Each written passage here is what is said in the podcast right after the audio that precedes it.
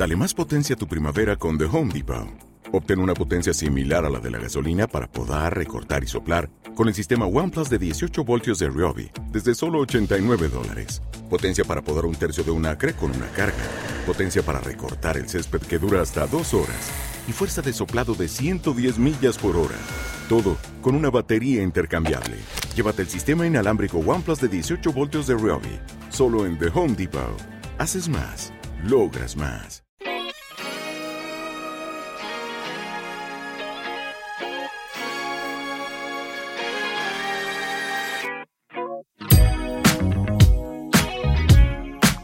Packaging, el podcast del envase y el embalaje.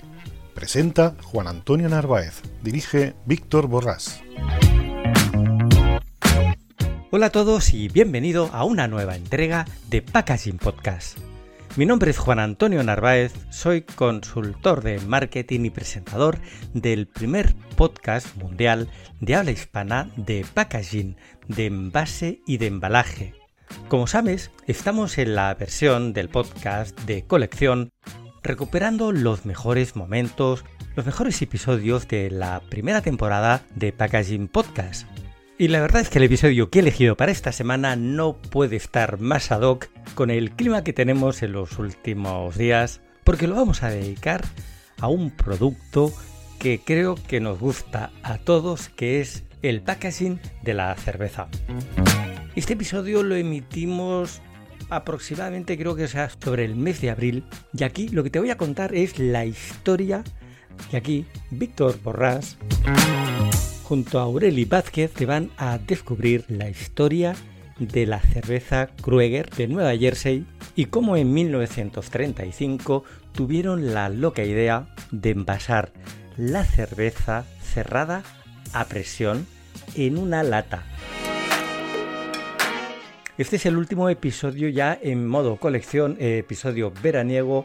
Y recuerda que empezamos la segunda temporada el próximo lunes 31 de agosto. Nuevos contenidos, nuevas secciones. Pero para empezar muy arriba, te hemos preparado un episodio dedicado al packaging y la robótica.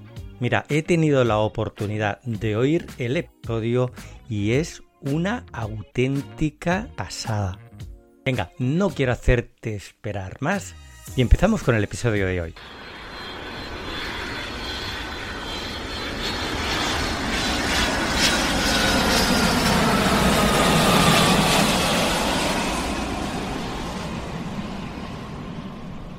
Hola, como sabéis, soy Víctor Borrás. Estoy aquí con Aureli Vázquez. Hoy vamos a cambiar un poquito el formato, ya que estamos en esta época encerrados de confinamiento pues hemos querido darle una nota divulgativa, pero al mismo tiempo divertida. Y hoy Aureli nos ha traído una historia que os va a encantar, sobre todo porque uno está relacionado con el mundo del packaging, evidentemente, pero dos además está divertida y es muy curiosa. Hola Aureli, ¿cómo estás? Hola a todos, ¿qué tal? Hola Víctor. Bueno, ha subido tanto la expectativa que ahora ya me siento cohibido, ¿no? vamos, a ver, si soy capaz de mantener el nivel que has prometido. Hoy vamos a dar la lata, ¿verdad, Víctor? Totalmente. Hoy vamos a dar el follón o la lata, como bien has dicho. Y yo espero que a nuestros oyentes que les demos la lata sea lo que más les guste. Además, bueno, te dejo empezar porque ya sabes que yo me arranco y no paro. Sí, somos peligrosos los dos. Bueno, yo sabes que cada semana voy prometiendo y a la vez incumpliendo sistemáticamente mi promesa de no hablar del coronavirus y siempre empiezo igual, ¿no? Entonces, el otro día que estaba en el, en el súper, me fijaba, como todos nos fijamos, en los formatos alcohólicos, los compres o no los compres. Si no es alcohólico, es de refresco, ¿no? Y me fijaba en el de las latas. Y el de las latas, como bien sabes, es un packaging especial, es un packaging que tiene su propia historia. Y tiene tal historia que dijimos, oye, vamos a investigar un poquito la historia de este formato innovador. ¿A quién se le ocurrió? ¿No? Es decir, es un elemento que tenemos tan asimilado como parte de, bueno, de esos formatos que tenemos en casa sistemáticamente para una fiesta de amigos o para consumo habitual, que ya no, no, nos fijamos, lo, damos como, como lo, más, lo más natural y sin embargo no siempre ha sido un formato habitual. Entonces, claro, dijimos, bueno, pues vamos a ver cuál es la historia del packaging lata. Así que si te parece, Víctor, empezamos dando la lata y para, ya no lo diré más ¿eh? el chiste, pero para, para poner en situación a nuestros oyentes, te voy a dar, si te parece, una serie de datos que ilustran hasta qué punto es importante el formato lata. Empiezo con uno de ellos, si te parece. Solo en la península ibérica se producen cada año 7.500 millones de latas cada año. 7.500 millones de latas. Es, una auténtica barbaridad. Y solamente Reino Unido produce más que Iberia, que España y Portugal. ¿no? También en España, Ball Corporation, una de las de los gigantes mundiales de latas. Tiene varias plantas en España, concretamente una en Tarragona, en la Selva Alcam, y otra que es nueva, que es de 2018, que está en Guadalajara. Bueno, pues la planta de Guadalajara produce ella sola 1.600 millones de latas cada año. Si te pones a hacer el cálculo, te salen aproximadamente 4 millones de latas cada día. 4 millones de latas todos los días en una sola fábrica. Imaginemos hasta qué punto es espectacular las cifras que se manejan. Bebemos unas cuantas latas, está claro. Unas, claro, no, no, yo, yo, al principio pensé, bueno, me he equivocado, o sea, y fui viendo informaciones publicadas sobre esto y pensé, no, esto es un error del periodista que ha escrito esto o de la empresa al dar la nota de prensa, ¿no? Luego, cuando vas haciendo tus números, dices, sí, sí, es que sale un porcentaje X y te das cuenta de que enseguida que tengas cualquier hijo de vecino que monte una fiesta y se compre sus 20, 30 latas, pues ahí lo tienes ya, ¿no? O sea, y luego aparte la cantidad de latas de refresco, máquinas de vending, etcétera, o te puedes imaginar, ¿no? Bueno, pues 4 millones de latas diarias en esta planta. En el segmento de refrescos y cervezas, juntando estos dos tipos de bebidas, las latas representan el 46,8% del total. Estos son datos de la Asociación de Latas de Bebidas, cuya existencia yo desconocía hasta este podcast, por cierto. Bueno, además en España el consumo de latas creció el año pasado un poquito más todavía, un 2,89%. Es decir, que si actualizáramos estos datos que yo acabo de decir, pues probablemente serían más espectaculares. Sí, y ahora y, perdona que te interrumpa. Dime, dime. No sé si visteis hace unas semanas que salieron algunos datos de alguna consultora, si no recuerdo mal, era de Deloitte, donde hablaba justamente cómo el consumo de cerveza y seguramente el lata había subido espectacularmente en esos días de, vamos a decir, de encierro o de confinamiento, porque la gente había vuelto a los aperitivos, en este caso los aperitivos online, y mm. entonces pues compartían digitalmente las cervezas. Vamos a confesar que quien más que menos todos hemos hecho alguno, ¿eh? Sí, sí, está claro. Así que las cifras del coronavirus no quiero, no quiero ver cómo van a salir cuando salgamos de aquí. Nos vamos todos a desintoxicación directamente. Oye, y hablando de desintoxicación, ahora voy a decir una cosa que no sé, creo que tú eres, tú eres de, buenos vinos, ¿no, Víctor? Tú un buen vinito, sí, ¿no? Me encanta. Me consta, de hecho, pero digo, voy a preguntarlo a ver si en público lo va a confesar, ¿no? No, no, eh, me encanta. me gusta una cerveza bien, bien fresca. De hecho, normalmente cuando tomo un aperitivo, pues normalmente suelo tomar una cerveza, pero para comer no. Para comer prefiero un vino. Y últimamente, en invierno, ya no tomo ni cerveza, voy directamente al vino acompañado con una buena tapa. También. La cerveza también se asocia al momento de calorcito, una cerveza bien fría, pues bueno. Bueno, pues voy a decir un pequeño sacrilegio para los que, como tú o como yo mismo, seamos amantes del vino, ¿no?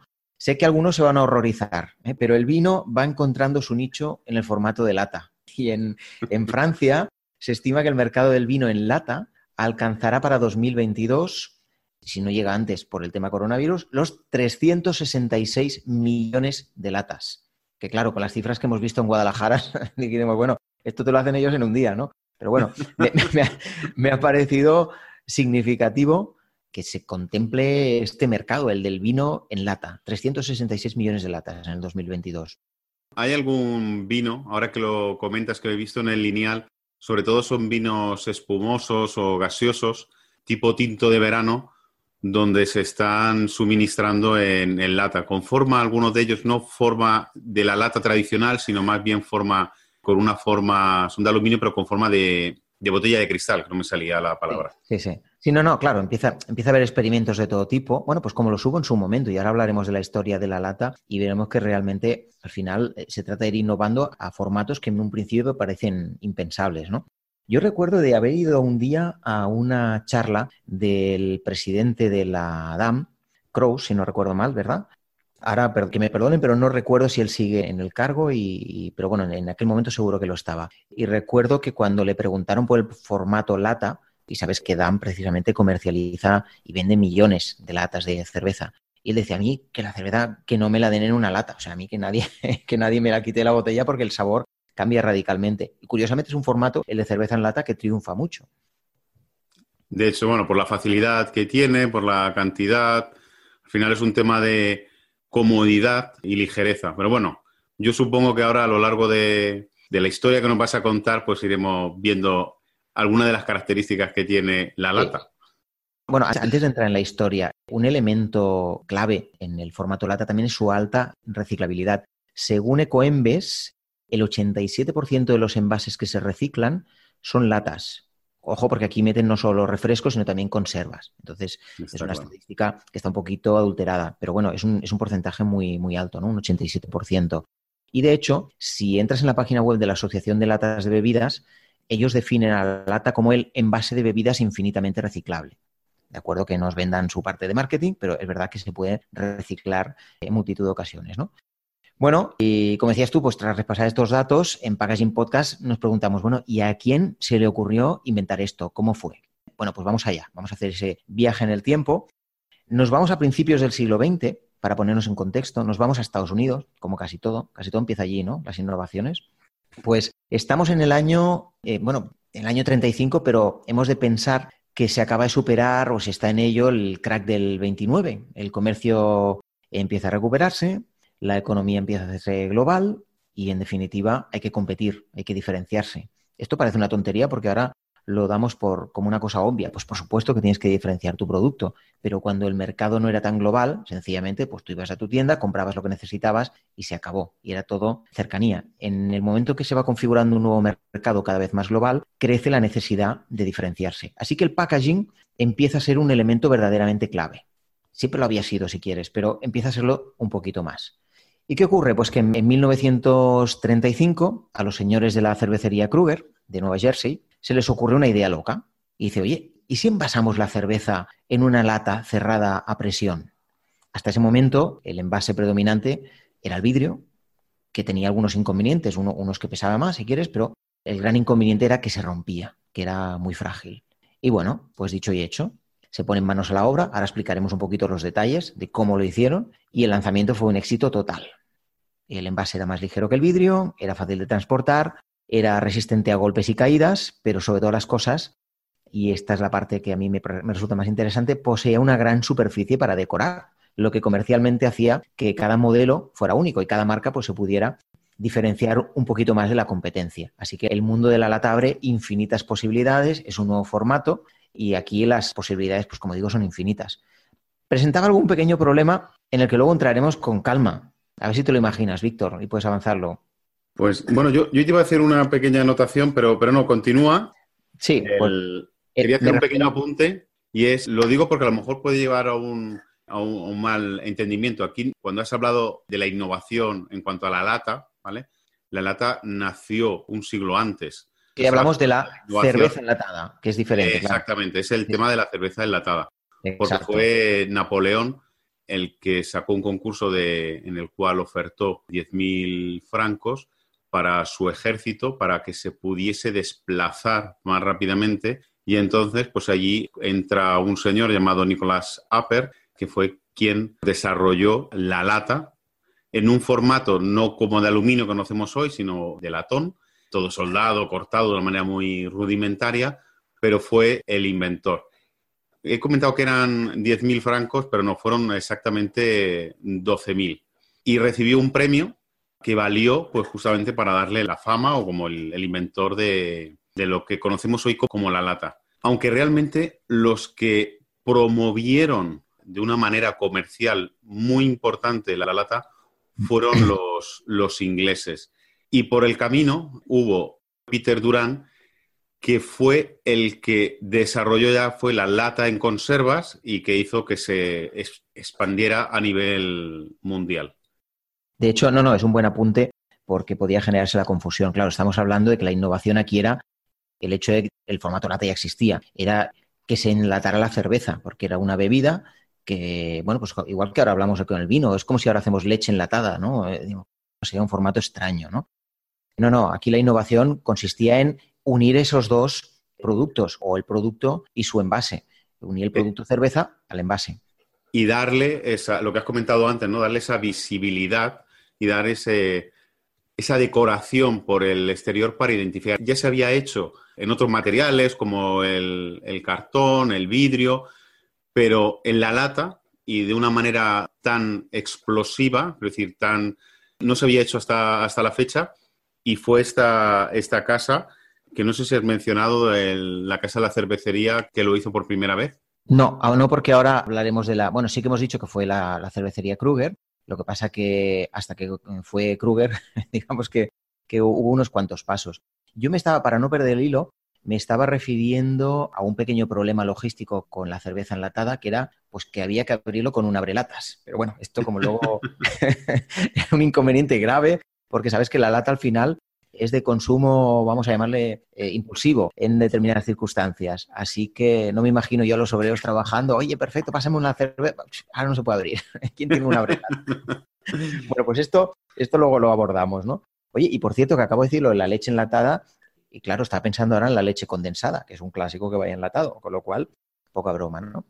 Bueno, pues volviendo, volviendo a, Kruger y a esta empresa que decidió tirar adelante el, formato de cerveza enlatada. Os preguntaréis, ¿quiénes eran estos tipos? ¿no? O sea, ¿A quién se le ocurrió esto? Bueno, la historia de esta empresa es, un poco peculiar. La resumo un poquito, ¿vale? Para no alargarnos durante dos horas. En el año 1851, así que retrocedo en el tiempo, ¿eh? O sea, nos vamos mucho antes de ese 1935 del que estamos hablando. En 1851, como digo, dos emprendedores muy cerveceros, que se llaman Louis Adam y John Brown, se asocian y montan una cervecería.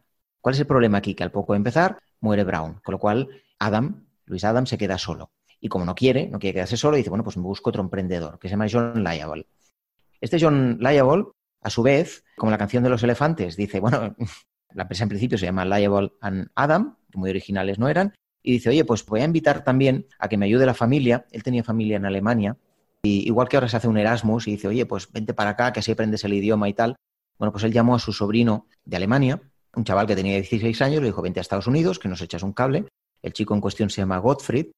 Gottfried Kruger, por cierto, y aquí empezamos ya a dar pistas, ¿no? Total, que el chaval se va a Estados Unidos a trabajar con su tío y con el socio de su tío y se convertirá con el tiempo en un auténtico profesional. Y de hecho acaba convirtiéndose en el dueño del negocio. Primero se asocia con un nuevo socio que se llama Gottlieb Hill. ¿Vale? Pero bueno, os ahorro todos los cambios de razón social, etcétera. Lo que interesa aquí, entre 1865 y 1875, en esa década, la facturación de la empresa se multiplica por seis. Con lo cual, la cosa emprendedora y el, éxito empresarial no venía únicamente de que un día se les ocurrió ese formato. Era gente que sabía estar atenta a las necesidades del mercado, ¿no? Claro, llegamos a 1875, Kruger se convierte en el único propietario, cambia la marca, ¿vale? Y ahora se llamará G, la G de Gottfried, ¿no? G. Kruger Brewing Company. La empresa sigue creciendo, establece nuevas alianzas. Y fíjate que tenemos un dato que procede de 1908 y ya tenemos a la empresa produciendo 500.000 barriles al año. Con lo cual, esto ya no es una empresita de dos colegas que se juntan y sacan un poquito de cerveza, como estamos viendo ahora en tantos sitios, ¿no? Sino que están ya en 500.000 barriles al año. Claro, 1908, digo. Luego vendrá la Primera Guerra Mundial. Pero es que además, después de la Primera Guerra Mundial, que es del 14 al 18, como sabéis, en 1920 ocurre aquí algo importantísimo. Tan importantísimo que ríete tú del coronavirus y del crack del 29, que es que se aprueba la ley seca. Prohibido consumir alcohol. Perdona, prohibido vender, comercializar alcohol. ¿eh? El que se lo produjera, digamos, con sus propios medios, en principio no tenía problema. Pero claro, 13 años, 13 años hasta el año 33, sin poder comercializar alcohol. ¿Qué hace la Kruger Brewing Company? Dice, bueno, pues eh, sobreviven gracias a la cerveza sin alcohol y a la soda. Y bueno, son unos años difíciles porque encima, durante este periodo, en el año 26, muere Gottfried, que el chaval de 16 años que había viajado a Estados Unidos de Alemania, pues muere, ¿vale? Ya tenía una edad, 70 y pico años, y muere. Y luego encima, súmale el crack del 29. O sea, ya tenemos la tormenta perfecta. Bueno, todo esto hasta que Roosevelt al final decide abolir la, ley seca. Pero he explicado todo esto para que al final entendamos que el entorno el contexto en el que se inicia esa innovación es un auténtico terremoto. Eh, yo creo que cualquier empresario que le digas, fíjate toda la situación que acabas de pasar, de ley seca, de la muerte del fundador, del crack del 29, pues aquí no se amilanan y en 1935 dicen, venga, y ahora además vamos a probar este nuevo formato. Ahí es nada. Hacen una apuesta por relanzar la empresa. Es decir, ya supongo que en peor situación no podían estar, ley seca, la crisis, y dicen, bueno, ¿qué hacemos? ¿no? Yo supongo que en ese momento estarían haciendo ese planteamiento, se sentaron ahí los tres y dijeron, a ver, y entonces es eh, en esos momentos de crisis, ¿no? Donde surgen esas maravillosas ideas nacidas de la necesidad. Lo que pasa que a mí lo que me llama verdaderamente la atención es que, bueno, si vas a rastrear un poquito el, momento y la historia de esta empresa, te das cuenta que, bueno, si es una empresa que ya había conseguido torear de aquella manera la ley seca, cuando pasan esos 13 años y dice, bueno, por fin podemos empezar otra vez a vender latas de cerveza, pues hombre, igual lo más tranquilo, lo más lógico era decir, bueno, virgencita que me quede como estoy, no podía vender alcohol, ahora sí que puedo, tengo más mercado, se acabó. Pero ellos no, ellos deciden complicarse la vida con ese gen que de forma enfermiza tienen algunos emprendedores y oye, adelante. ¿Y qué hacen? Pues se lían la manta a la cabeza y se alían, aquí hay un factor muy importante que es, es la alianza con la American Can Company, can de, lata, ¿no? Esta, como tú decías, el, mundo de la lata ya existía, el, el, envase lata, ¿no? Y entonces esta sociedad es la que le dice, oye, ¿por qué no nos juntamos? Tú produces tu cerveza, como vienes haciendo, yo te ofrezco la posibilidad de comercializarla más allá con este formato lata. De hecho, como era un gran riesgo, la American Can Company facilitó, sin coste para la cervecera, para Kruger, facilitó toda la maquinaria, y esto no es moco de pavo, que te digan, no, no, ya te pongo yo la maquinaria gratis, vamos a hacer la prueba. Así que esto fue una apuesta, las dos partes cruzaron los dedos y oye, un exitazo. La producción se quintuplicó, en un año habían vendido ya 200 millones de latas y luego tú, por cierto, tú me comentabas a micro cerrado un tema que yo desconocía, que era el destino de algunos de esos y el transporte de esas latas, ¿no, Víctor? ¿Te refieres cuando de la Segunda Guerra Mundial? Exacto, sí, sí. Sí, hay una anécdota. Ya posteriormente, sí. Sí, fue, fue a posterior.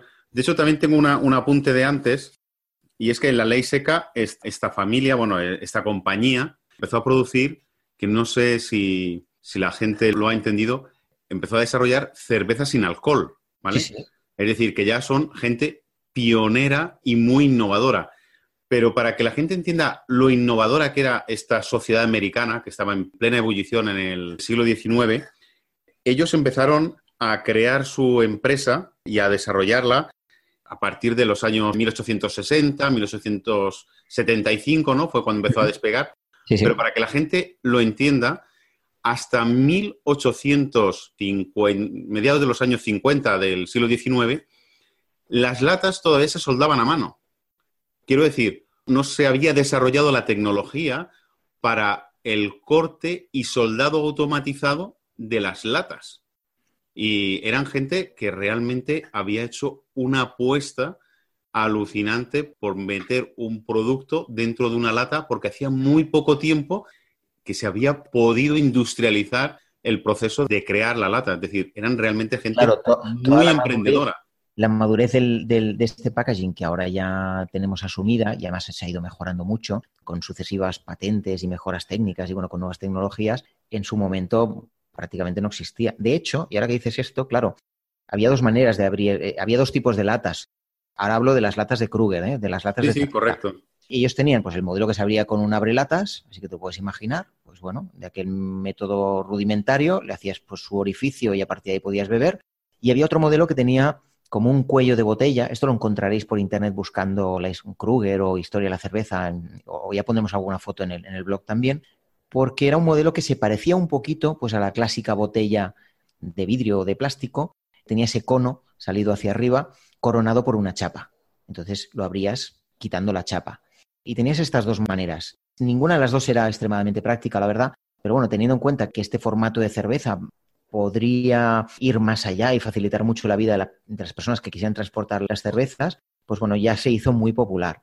Pero claro, nos vamos al sistema de apertura. Es una historia muy simpática, la verdad, porque cuando empiezas a investigar a quién se le ocurrió, bueno, es, un detalle más, es decir, bueno, a quién se le ocurrió la cerveza enlatada, pero luego estamos a quién se le ocurrió el sistema de apertura, ¿no? y, antes, Aureli, tenemos que es que es alucinante que pocos años después de que ya estaba en la lata, claro, había que abrirlas.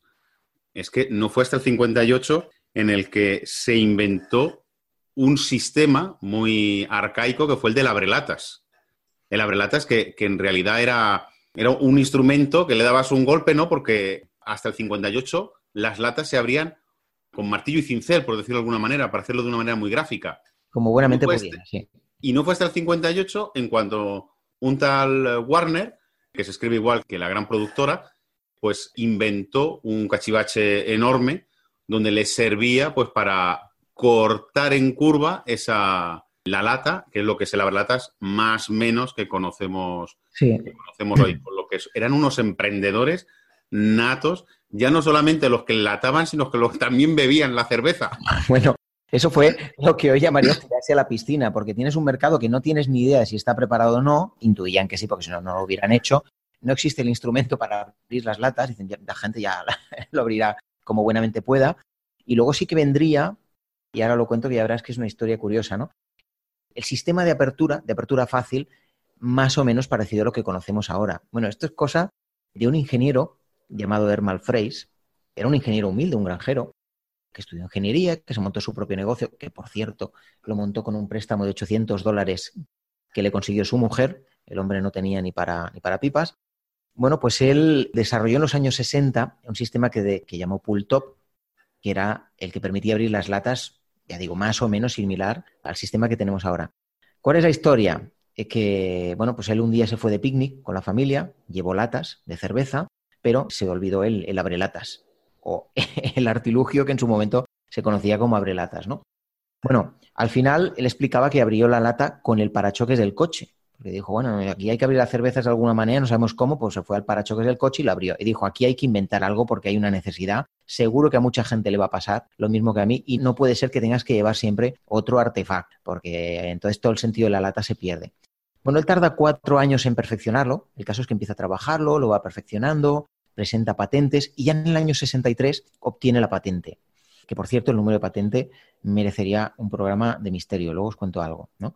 Bueno, pues, de hecho, si buceáis un poquito con su nombre, con Hermal Freys, Frace con Z, ¿no?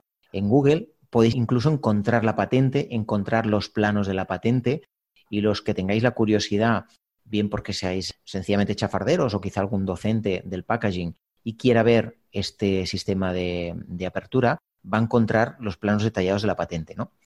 Total, que en 1965 el 75% de los fabricantes de cerveza ya había adoptado este sistema de apertura en sus envases. Y no sería hasta el año 80, que esto es anteayer, como quien dice, que llegaría el sistema de apertura que se llama Stay on Tap, que es, no, es, no es el sistema que tenemos ahora, pero para entendernos, es el sistema de apertura de cuando éramos niños, los que tenemos, empezamos a tener cierta edad, ¿no? Que es esa anilla que queda enganchada a la lata si lo abres bien, ¿no? Pero bueno, antes de entrar ahí. se rompían. Sí, sí, claro.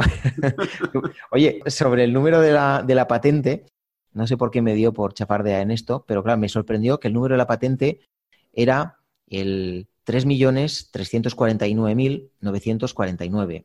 Claro, hay mucho cachondeo con este número. Yo no sé si entre nuestros oyentes hay algún aficionado a la cabalística o sobre todo a la numerología, pero claro, los números son 33, 49, 9, 49. Es decir, que el 49 se repite y el 9 de en medio equivale también a la multiplicación de ese 3 por 3 inicial, ¿no? Así, bueno, total, que es curioso porque además él montó su primer negocio como ingeniero en el año 49. Así que si investigáis un poquito por internet, ya veréis que con el número de patente de este invento revolucionario, tan tonto, ¿no? En el fondo, tiene mucha amiga, vamos.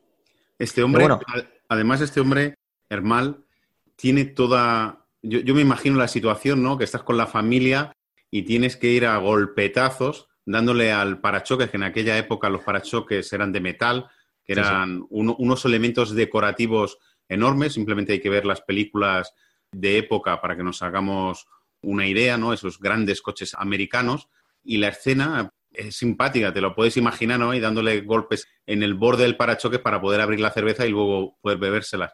Pero lo más curioso de... Esta la abro yo, esta la abro yo, ya, ¿cómo la abro? Venga, vamos. Y el coche lleno de cerveza. Pero también lo, lo que me resultó curioso de este, de este hombre es que además estaba trabajando en la empresa más grande de Estados Unidos de aluminio. Y ahí es donde conocía muy bien cómo se trabajaba desde, desde un punto de vista manual y cómo eran sus propiedades y cómo se podía trabajar. Y ese conocimiento del día a día de la lámina de aluminio y su maleabilidad y sus características es lo que le llevó, y su curiosidad evidentemente, a desarrollar esta patente. Tuvo que ser un hombre muy curioso y además con una mente muy práctica, que es lo que le llevó a, pues eso, a, esta magnífica patente que llega prácticamente hasta nuestros días tal y como él la diseñó. Sí, porque seguro que muchos de nuestros oyentes se han cruzado con emprendedores varios que tienen una idea loca, que se han propuesto patentar una idea que nadie ha tenido. Siempre hay alguien que por ocurrencia o porque son gente realmente inteligente o intuitiva, pues sabe ver una oportunidad. Lo difícil no es tanto ver la oportunidad, es una oportunidad que se pueda desarrollar y que tenga sentido para el mercado. Y en un mercado que había corrido tanto, que habían hecho estas, bueno, estos, estos embalados de la vida, ¿no?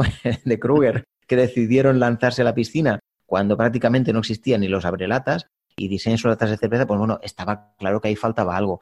Bueno, él tuvo la cintura necesaria para desarrollarlo con cierta rapidez, porque estas cosas de las patentes, ya sabéis que a veces van despacio hasta que no solo hacerla, es saber venderla. Y yo creo que ahí es donde fue inteligente, eh, porque tener un invento más o menos, se podía hacer de esta manera, hago mis planos y ya está. No, no. Luego tienes que salir a venderla, encontrar tu mercado, encontrar las personas adecuadas para que eso se comercialice. Total, que el invento les pareció magnífico a los productores de latas y en poco tiempo se extendió. Y eso fue realmente el detonante para que la industria que ya había empezado a activarse, se acabara de, activar. Así que dejo mis misterios numerológicos y vuelvo a la, a la, cerveza enlatada. Y bueno, pues iba a decir que se expandió como un virus, lo que pasa que, bueno, eh, no, sabemos cuándo, no sabemos cuándo van a escuchar este podcast nuestros oyentes, si lo escuchan dentro de un año, que sepan que se grabó en la época de la COVID-19, ¿no? Bueno, pues en, tengo un dato que es que en 1936, solo en el Reino Unido, había ya más de 40 marcas de cerveza envasadas en latas, latas de hojalata.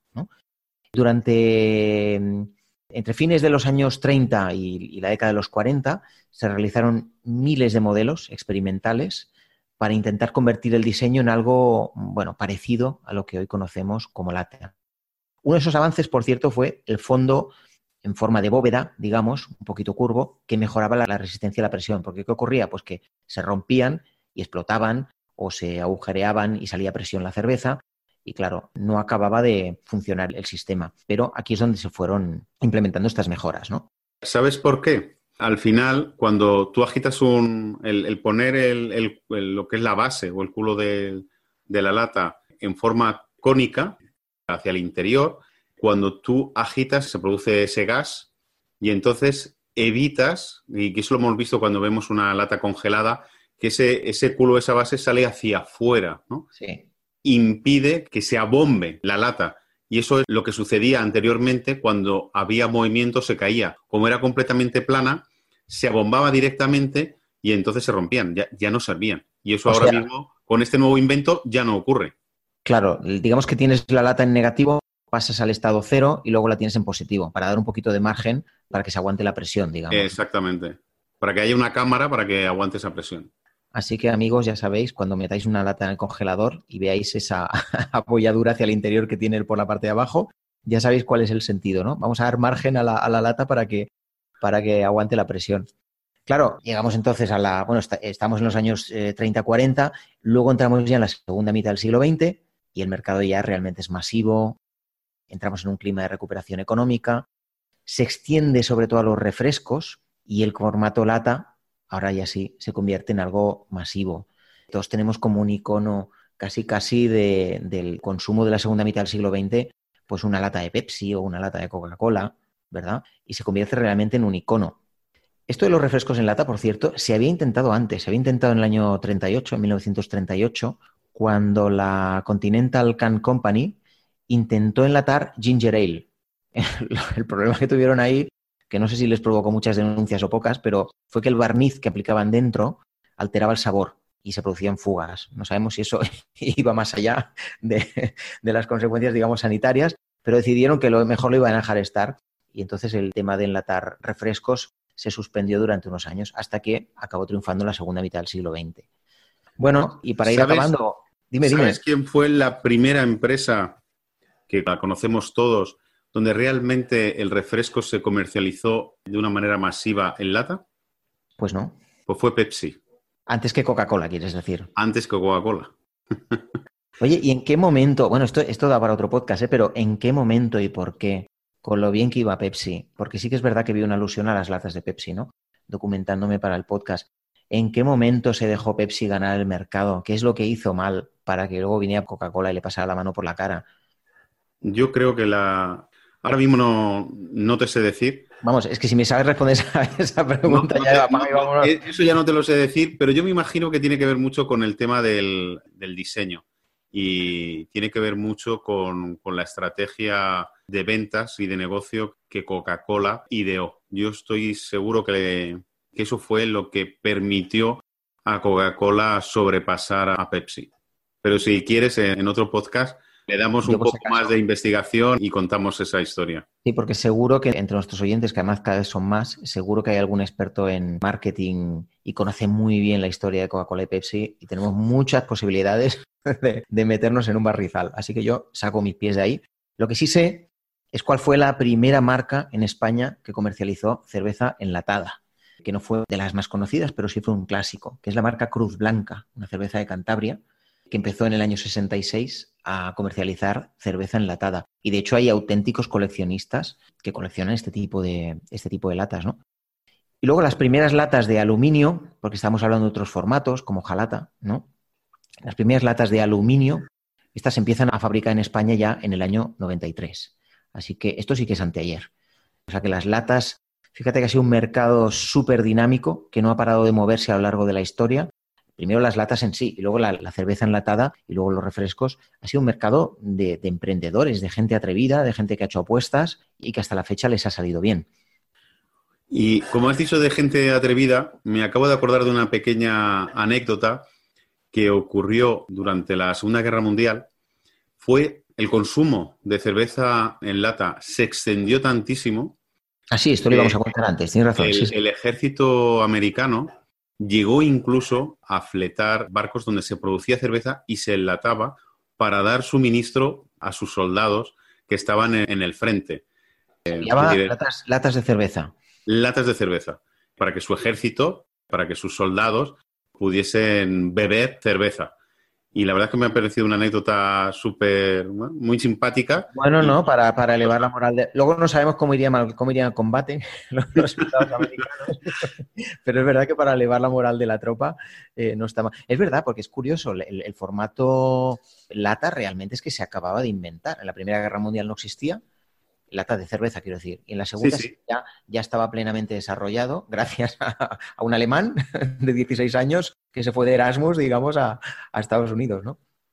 Y otra curiosidad que podemos atar es que al final el ejército o, o la actividad militar es la que no solamente creó, sino que también desarrolló todo lo que es la lata. Se creó por la necesidad del desplazamiento del ejército, en este caso del ejército napoleónico, para conquistar con esa visión imperialista que tenía Napoleón, para que su ejército pudiese desplazarse lo más rápidamente posible. Y él tenía muy claro que desde un punto de vista estratégico lo más importante es que su ejército estuviese bien alimentado, hizo una apuesta poniendo dinero para que se inventara, y estamos ahí ya en plena revolución industrial, y luego, pues ya la curiosidad de que incluso hasta los barcos producían cerveza para que sus ejércitos tuvieran la, moral alta. Estaba pensando yo lo que hubiera pagado Aníbal cuando cogió a sus elefantes, cuando dijo, sujétame el cubata, que cojo los elefantes y me voy por los Alpes y se van a enterar estos. Pero claro, eso fue unos cuantos miles de...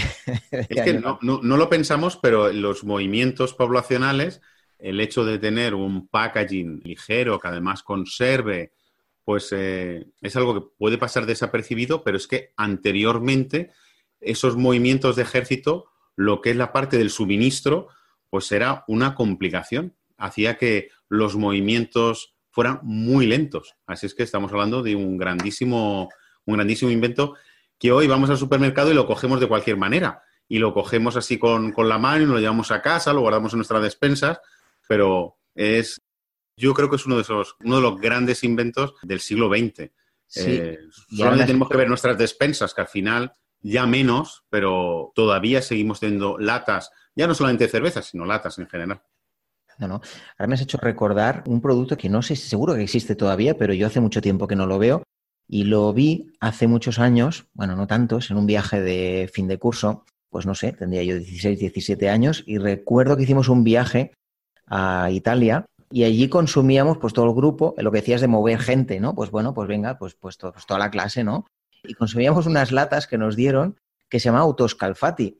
Y tú tirabas de una especie de anilla, si no recuerdo mal, y no solo se te abría la lata, es que la tenías caliente y te comías la comida caliente porque se autocalentaba. Realmente no acabo de entender, no, nunca había vuelto a pensar en ello, cómo, cómo funcionaban esas latas. Pues se llama autoscalfati y tenías tu lata y encima caliente, con lo cual tenías ya más o menos un plato solucionado, ¿no? Yo no sé si tienes noticia de esto, Víctor, o de qué ha pasado con este formato, porque era yo, bueno. yo ese formato ya no lo he vuelto a ver, sí que lo he visto en formato en base plástico.